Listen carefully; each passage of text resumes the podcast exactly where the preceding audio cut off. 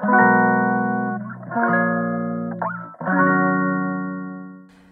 い、マールのラジオマールです。えー、今日は8月19日金曜日ですねはい久しぶりに晴れまして洗濯日和って感じで今洗濯機回してるんで多分途中でピーピーとか言うと思うんですけど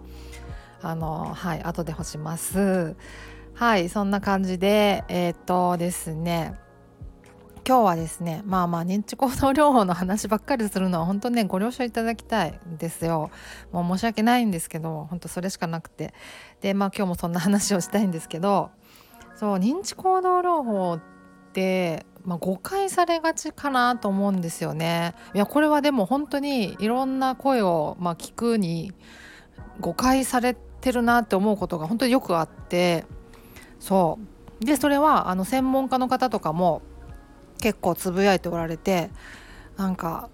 誤解されがちだみたいなことはね、うん、だから結構みんなのなんか頭の中に想像するものと実際の認知行動療法はあの異なるんじゃないかなと思うんですよ。うん、で認知行動療法って名前だけ聞いても何するか分かんないじゃないですか。ね、もう全然想像つかないと思うんですよ。そうでまあいわゆるまあ精神療法心理療法の一つの、まあ、療法なのでまあ、精神療法心理療法って言ったら、まあ、具体的に何するかあんまり分かんないんだけどあの例えばテレビドラマとかでねなんかそのマンツーマンとかであのカウンセラーの人とまあいろいろ対話しながらでなんか時々なんかこう何これ？みたいな何とでも見撮れるような絵みたいなのを写真みたいなのを見せられてこれ何に見えますか？みたいななんかそんな聞かれたりとかそういうやり取りがあってある中でなんか心の奥のトラウマみたいなものを言語化していくみたいななんかそういうものかなと思ったりとか、まあ、実際ねそれもなんかね なんか専門家の方曰くそんなことはあんまりしないらしくてあのそのなんか変な写真とか見せたりするような心理テストみたいなはまあなんかしないらしいんですよね。だからまああれはきっとテレビの中のフィクションなのかもしかしたらまあ結構だいぶ昔にやってたなんか手法なのかもしれないですね。わかんないですけど。まあ今はそういう感じじゃないらしいんですけど。あのマンツーマンっていうのは、まあ、当然あるとは思うんですけどね。ああいう形の心理テストみたいなのは、まあ、ないっていう話は聞きましたけど。まあまあそういうやつなのかとかあとあるいはなんか海外とかのねテレビドラマとかでね、よくあると思うんですけど本当よく見ますよね。なんかアルコール依存症的なこう自助グループみたいなのグループセラピーみたいな感じで、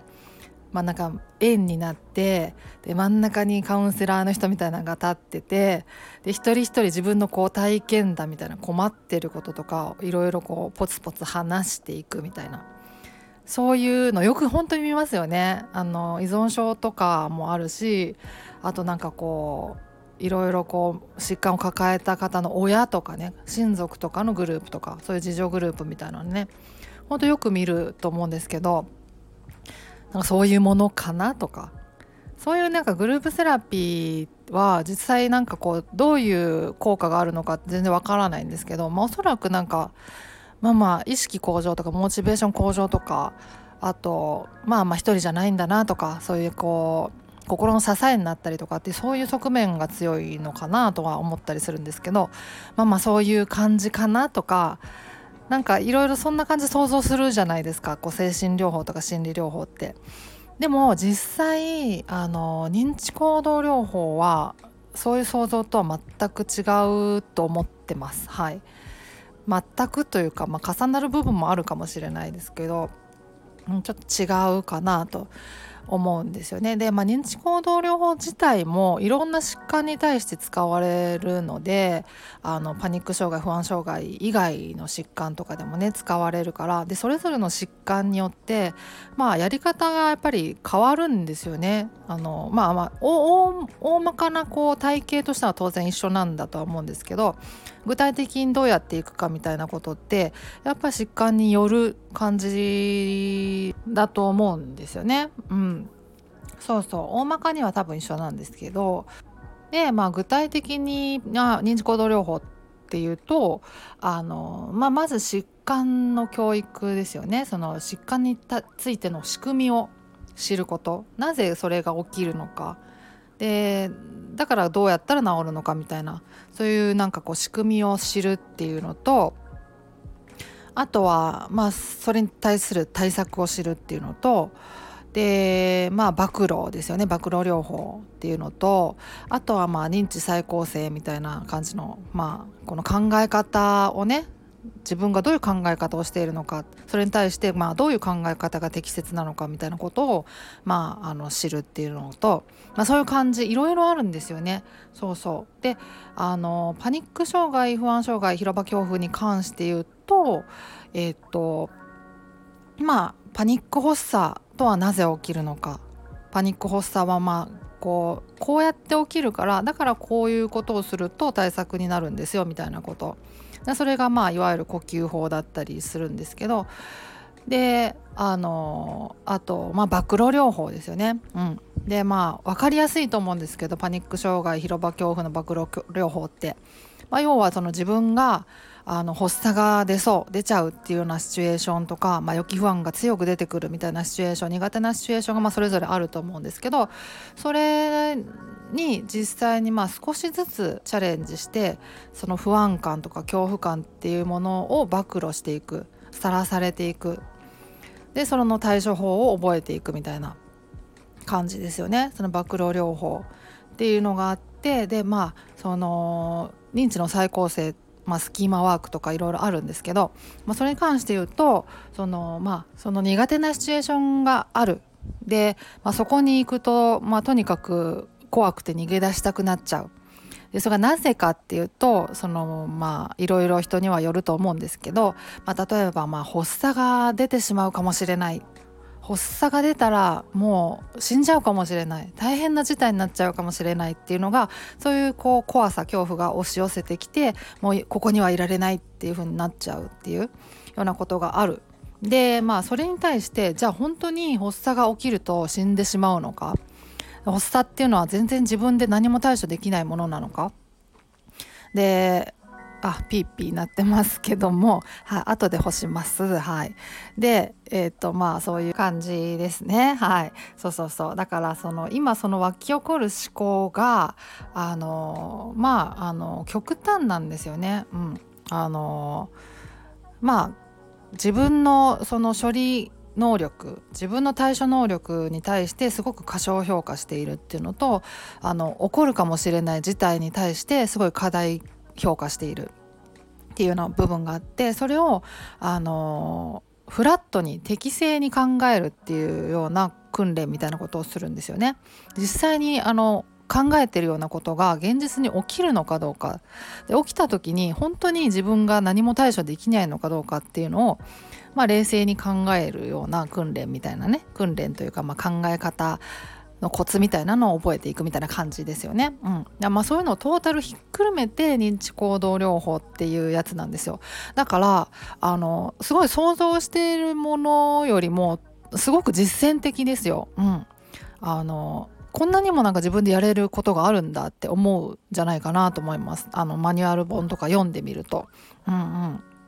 でだからあの想像しているものとね結構ギャップがあるから例えば私が認知行動療法って認知行動療法って言ってる時って頭の中にもまあそれいろいろ全部ひっくるめた認知行動療法っていうのを言ってるんですけどあのそれを捉える側の人があのまあ、そういういわゆるテレビドラマ出てくるああいうやつかなとか思って考えてるとまあまあなんか全然話があのすれ違ってしまいますよね、うん、きっとなんかそうだと思うんですよ。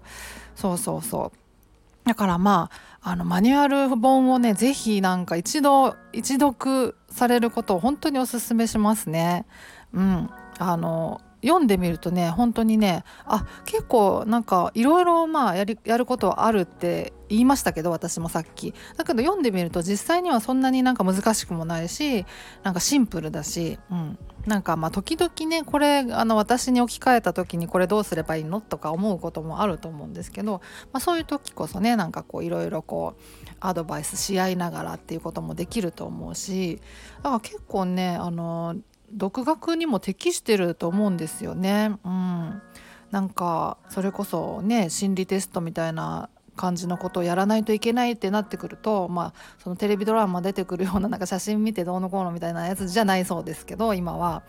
でもそういうのをやらないといけないっていう風になってくるとねもちろんカウンセラーさんのね力が必要になってきたりとかは思うんですけど、まあ、実際そんなことないのでねうんうんそうだからそのね自分の思考を、まあ、捉えるっていうことがやっぱちょっとコツがいるから今何考えてるのか何で怖いと思ってるかっていうのを言語化する自分と自分でこう把握するっていうのがまあまあなかなかコツはいると思うんですけどまあでも練習するとそういうなんか意識するとできるようになってくるような気がしてるんですよね。うんそうなとにかくその発作が起きている時ってあんまりこう冷静に考えられないからその時にはその今何が怖いのかとかっていうのはあの思い浮かばないかもしれないんですけどまあもうあのいっぺんねあの家に帰って落ち着いてからもう一回改めて考えた時にあの時何が怖かったのか何を恐れて逃げてしまったのかとかいうのを考えてみるとまあまあ分かることもあるかもしれないし、うん、で、まあ、そういうのをねあの意識していくっていう感じですよね。うんうん、だからねなんかねあの、うん、結構誤解されてる方は多いのかなと思うしあの思ってるやつとちょっと違うなんかちょっと違った思ってたんと違ったみたいなあのあると思います、うん、だからあのぜひマニュアル本をと思うんですよね、うん、私もマニュアル読んであなんかすげえやれることあるなやれそうだなと思いましたからね、うん、そうそうそう私は本当にねなんかねいろんな話を聞くにつれ専門家の方の話とか今困っておられる方の話とかいろいろ聞くにつれ私があの認知行動療法に出会ったのって結構なんかレアケースだったんだなって思いましたね。うん、私の場合はねあの、まあ、一番最初に行った面くりでは当然そのお薬をもらったんですねその豚腹薬を。アルプラゾラムをもらったんですけど、まあ、それが、まあ、1回飲んだんですよ発作来たぞって時に飲んだんですけど、まあ、効いた感覚がなくて、まあ、なんか全然あんまり効かなくて普通に発作を味わう羽目になったんですよね。そう。だからまああんまり効かねえしなとか思ってで、まあ、そもそもなんかお薬があんまり好きじゃなくて、まあ、極力飲みたくないなっていう思いもあっったからそれでまあ効かなかった節はあるのかもしれないですけどもうとにかくお薬以外の方法なんかないかなって思ってで、まあ、セカンドオピニオン的な感じで別のクリニック行って聞いてみたんですよ。なんかお薬以外になんか方法ないですかって聞いたらその私が、まあ、今おすすめしているその認知行動療法のやり方のマニュアル本があるんですけどそれを紹介してもらったんですね。こういう本があるよと。でそれ読んでみたらっていう風に言われて名前だけ教えてもらってマジかってマジでびっくりしたんですけどえーみたいな自分であの買って読めってこと？みたいな思って教えてくれるんじゃないのかいって思ったんですけどでもねあのそうそれをまあまあ素直にね買って読んだんですよ。帰ってねポチッとして。そうそしたらまあまあまあやれることいっぱいあるなと。確かにこれで発作起きるよなとか。あこれ発作の原因が、まあ、過呼吸なんだったら確かに呼吸法効くよなとかいろいろ納得できる部分もあったからたくさん。あの、うん、すごくねレアケースだったしありがたかったなと思いますね、うん、だからですね是非是非あの本あのおすすめしたいですね。そう。で、まあ、本の内容でねうんってなることもまあおそらくあると思うんですよね。私もちょこちょこありましたしね。だからあのそういう時はあの質問箱とかにポイッとこう投げていただけると私もあそこうんってなったなとか思いながらあのあのお答えできるようなこともあるかもしれないのではい。そんな感じです。はい。今日はそんなところで終わりにしようかなと思います。はい。ではまた次回お会いしましょう。ではでは。